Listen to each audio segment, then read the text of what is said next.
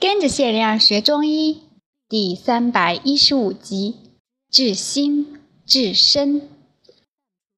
一道碰王道于瑞门，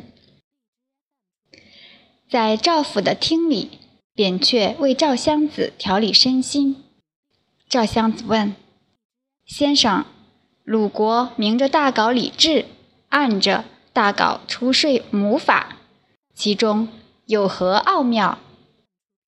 扁鹊答：“礼制有利于君，出税母法有利于农，井田制不利于农。所以孟、叔、季三家明着礼制以尊君，暗着法治以重农，既得实利，又保实权。”赵襄子叹道。周公后代果真厉害。扁鹊建议将军可以先将心中的事放下，静心养神，调理的效果更快。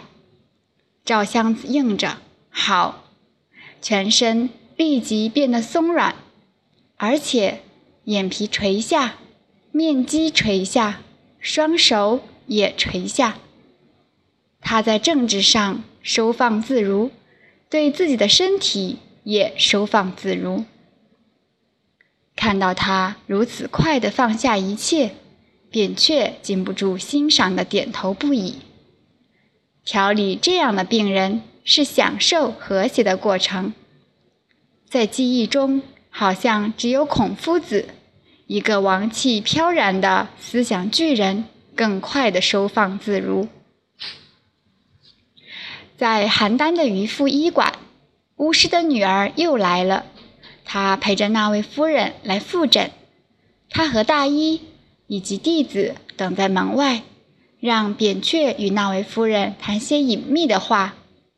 在诊室里，那位妇人告诉扁鹊：“真没想到呢，我家老头那么样的人对着我哭了。前天邻居家的兔子死了。”我家老头平时见那兔子来玩，总是送点好吃的，又陪着玩。突然听说兔子死了，老头就想它呀，没了魂儿了，泪汪汪的样子。我看他那样，嗨，再也不恨他了。我上前抱着他，觉得他哭得发抖，我也流泪了。扁鹊说：“你现在觉得好多了。”而且你看到他的内心，他是个很有感情的人。是啊，想起你劝我的话，人老了也就是手拉手，互相扶持着过日子。我这么一想，就觉得身体舒服了，头不痛，手也不麻。好，我让他们进来，再调理的好些。扁鹊说：“夫人同意了。”扁鹊出门，朝大医和弟子一摆头，两人会意的进去了。巫师的女儿看着扁鹊说：“你用心治疗，兔子也跟着帮你。”扁鹊问：“你想进去，还是想去我那儿坐一会儿？”他说：“我进去。”目光仍停在扁鹊的脸上，似笑非笑。